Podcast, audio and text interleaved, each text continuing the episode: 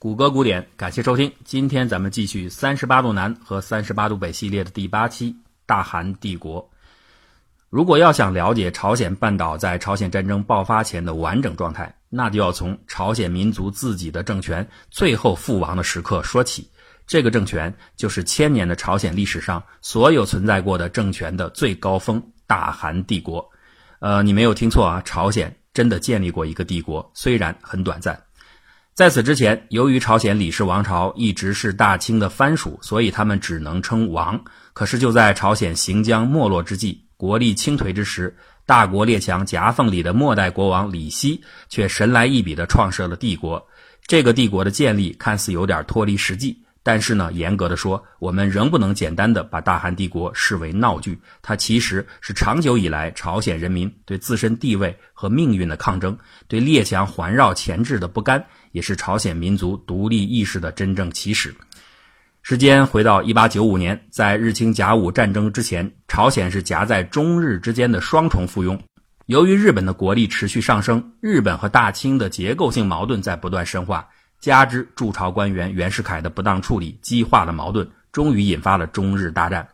清帝国战败后，从法理上失去了朝鲜。中朝之间自明代开始延续了五百多年的宗藩关系彻底休止。很多人可能有一种感觉，就是甲午战争后，朝鲜肯定马上成了日本的殖民地，直到二战结束以后才再次独立。但是这个印象是错误的。朝鲜最终被日本吞并，要到十五年后的一九一零年。而就在这十五年中，朝鲜的政治大戏是名副其实的格外精彩。统治集团不仅上演了惊心动魄的求生好戏，而且还建立了辉煌的大韩帝国，甚至一度把日本势力逐出了朝鲜半岛。这部大戏中有末代皇帝，有心机皇后，有宫廷政变，有大国博弈，着实令人感叹：一个积贫积弱的小国，在亡国之前，竟然爆发出如此让外界为之震惊的能量。日本自从维新图强以后，领土扩张的野心一刻都不曾停止。那首要的目标自然就是邻居朝鲜。一八七六年一月，日本派远征军侵入朝鲜，胁迫其订约通商，同时呢，又派人到华交涉。当时清朝的各国总理事务衙门回复日本：“中国向来不干预朝鲜的内政外交。”那日本呢，赶紧借题发挥说：“中国既然不过问朝鲜的事务，所谓的属国就是一个空名。”日本就决心以自主之邦来对待朝鲜。这样呢，在一八七六年二月二十六日就迫使朝鲜签订了朝日之间的江华条约。江华条约明显暴露了日本反对中国对朝鲜的宗主权。就在稍后甲午战争爆发之前，日本出兵占领了汉城，将当时朝鲜政府内所有的亲华派势力彻底清除，取而代之以一个亲日派的政府。那如此一来呢，朝鲜的政局就被日本全面掌控。而随着甲午战场上日军的节节胜利，日本对朝鲜的控制力度自然就水涨船高。清帝国失败以后，承认朝鲜的独立地位。此时，所有的人都认为朝鲜最后完全的落入日本的势力范围，那是毫无悬念的。可是，历史就是永远没有想象中这么简单。取胜一战容易，谋求一国很难。就在这个时候，一个历史上赫赫有名的朝鲜女人从背后逆袭了日本，刺出了一记漂亮的回马枪。这个人就是朝鲜的末代王妃闵慈应。如果你还不知道闵妃的话，那么她另一个名称更加响亮，那就是明成皇后。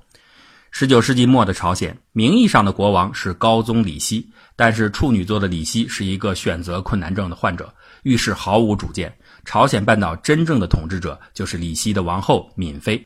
你别看闵妃的年纪比较小，她早在和李熙的生父大院君的权力斗争中锻炼的计谋善断。这个女人呢，力量虽然小，但是女人的心机却深不可测。所谓心机，其实就是四两拨千斤的生存之术。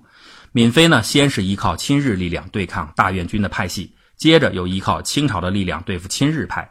等到清朝的势力战败之后，遭到清算，闵妃对付日本呢，还是用这套办法，只不过她把靠山换成了北边的沙俄。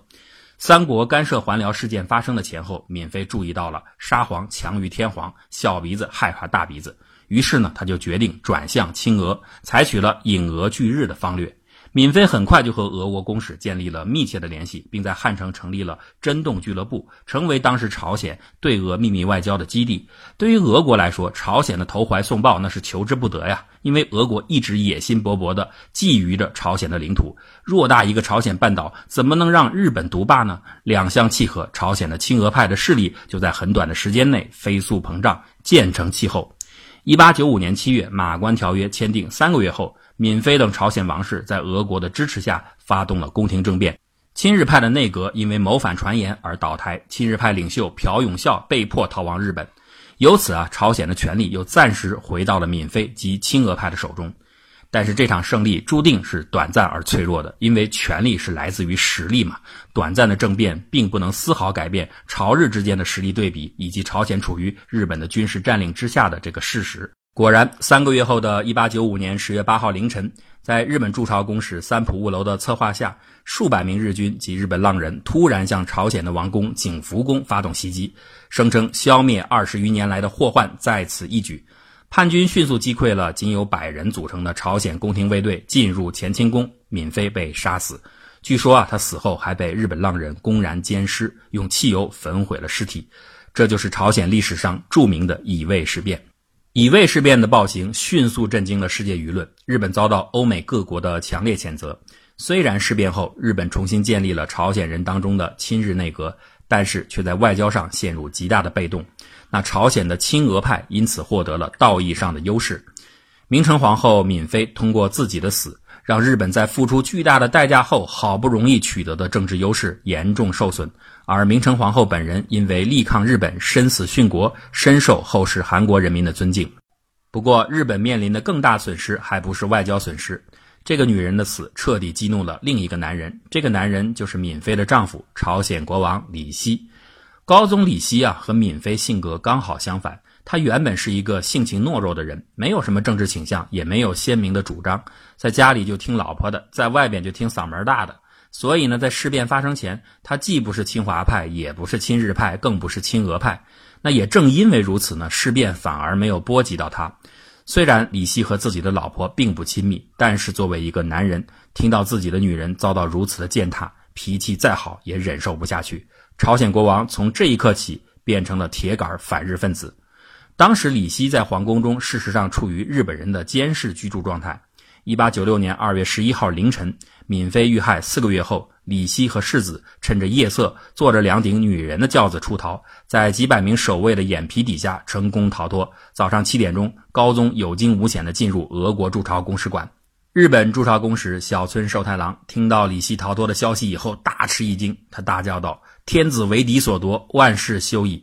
因为这意味着日本手中控制朝鲜的王牌没了，这就是朝鲜近代史上著名的俄管拨迁事件。满怀国仇家恨的高宗获得安全以后，再也按耐不住心中对日本的怒火，一道道命令像雪片一般发出，大批的亲日大臣被逮捕，亲日的内阁被下诏解散，亲俄的势力全面占据了朝鲜的朝野。一时间，日本看似庞大的在朝势力网被连根拔起。而此时呢，距离甲午战争结束还不到一年。日本在战争发生前绝对想不到，懦弱无为的李希竟然把日本历经大战苦心获得的利益几乎完全毁掉，而沙俄却坐收渔翁之利。日本国内对于沙俄势力的进逼态度分化，既有主张强硬的外相青木周藏提出与俄决战，也有比较沉稳的首相山县有朋。山县他不是一个胆小的人，实际上甲午战争中他是日军的第一军司令，率军入侵朝鲜，是日本第一个跨越鸭绿江的统帅。但是务实的山县深知日本此时相对俄国而言实力较弱，不能采取对抗的姿态，故此呢，通过日俄之间的三次谈判，最终在圣彼得堡和俄国签订协议，以三八线作为分界和俄国分治朝鲜。李希在俄国使馆待了整整一年，一八九七年二月回到皇宫。可能是因为在排日运动中，他找到了自信。李希决定再接再厉，称帝登基。之前的朝鲜都尊奉中原王朝为正统，自己呢只是一个王国。而此时李希觉得，如果称帝，可以振奋全国人心，确保国家的独立地位。朝鲜的独立新闻就说到：数百年来，朝鲜人只是清国皇帝为唯一皇帝予以尊奉，然而此时，朝鲜的忠臣们开始认为，朝鲜大君主陛下实乃与清国皇帝地位同等，这的确是朝鲜已经得到自主独立的表征。当然了，这个称帝的理由还有很多，其中有一个最令人哭笑不得的是，既然清朝和朝鲜都是承接中华正统的国家，就像西方的奥地利和德意志共同承接罗马正统一样，所以朝鲜之主也应该是个皇帝。一八九七年的十月，李希称帝，改国号大韩帝国。就连称帝之前的这个所有的程序戏码都跟中国历史一样，什么百官劝进、三词三句、勉为其难、顺天应人，一样都不少。从这点上来说，朝鲜的确是承接了中华正统。朝鲜呢，此刻成了跟大清平等的帝国。此前呢，又赶走了日本，现在呢，还和沙俄保持友好，一切看来都欣欣向荣，中兴在望。但是旁观者清，日本的名秀福泽谕吉当时就发表评论说：“朝鲜国王今后叫皇帝，这实在是有点让人蒙圈。其实叫国王还是叫皇帝，本来是无所谓的。”但是你得分析一下你统治帝国的实力啊！那从我这个外人来看，你这个帝国简直不成体统嘛！而且直到现在，你们的这个国王还住在别人的使馆里，他连一个居住的地方都没有，怎么就能称帝呢？那对国内国外怎么施加威严呢？可是朝鲜的朝野上下这个时候已经被即将建立的帝国的亢奋情绪给彻底搞嗨了，甚至已经到了狂乱的程度。比如朝鲜的独立新闻，他就开始嘲讽清帝国，说世界上最贱之清国，其人民懦弱卑贱、愚昧肮脏，毫无爱国之心，受人贱待而尚不自知，受人蔑视而不知愤恨。这还不算什么呢，人家大韩帝国还想学习日本瓜分中国嘞。但愿朝鲜也能打败清国，获得八亿元赔偿。朝鲜人应下大决心，争取数十年后占领辽东和满洲。但是啊，再华丽的言辞，再狂野的妄念。终究抵不过朝鲜是一个小国，是一个弱国的事实。其真正凭借的，不过是站在身后的一个貌似庞大的俄国的身影。当俄国倒下时，所有的梦呓便不复存在。其实这点和现在的台湾很相像。一九零四年的二月，日俄战争爆发，享国才七年的帝国就开始走向末路。日军占领汉城，逼迫朝鲜签订第一次日韩协约。一九零五年，俄国战败，日韩签订第二次日韩协约，大韩帝国成了日本的保护国。不甘受辱的李希还想进行最后的抗争，此时周边已经没有了可以凭借的大国了，所以他只能寄希望于西方列强。日俄战争还未结束之时，他就派出了身边的一位亲信前往美国求援。这位干系重大的大使虽然没有完成皇帝陛下的诏令，但是却在四十年后自己差点变成了韩国的土皇帝。这个人的名字就是李承晚。之后的一九零七年六月，李希再次派出三位密使，希望利用荷兰海牙的万国和平会议，寻求西方国家对日本侵朝进行干预。就连世界最贱之清国也收到了朝鲜的求援信，可惜换来的是一片沉默。还有海牙密使事件一个月后，日本逼迫这位大韩帝国开国太祖退位的命令。皇宫门口架设的六门大炮，终于在七月二十号让李希宣布退位。三年后，日韩和平条约彻底终结了大韩帝国的国祚。全体朝鲜和韩国人心目中有一个共同的头号汉奸，叫李完用，他就是那个主持签订日韩和平条约、亲手葬送国家的朝鲜人。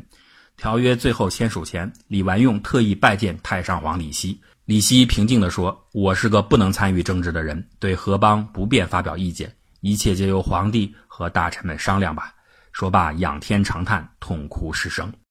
这个一生窝囊的皇帝，在人生的最后一程，终于体现出了自己的血性。我们并不能知道他的变化是不是那个他并不深爱的女人之死所带来的，但是我们清楚的是，朝鲜民族的独立意识却是大韩帝国和李希所带来的。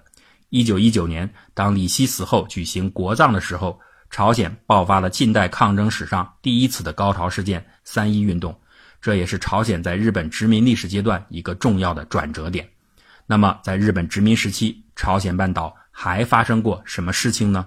我们下期再讲。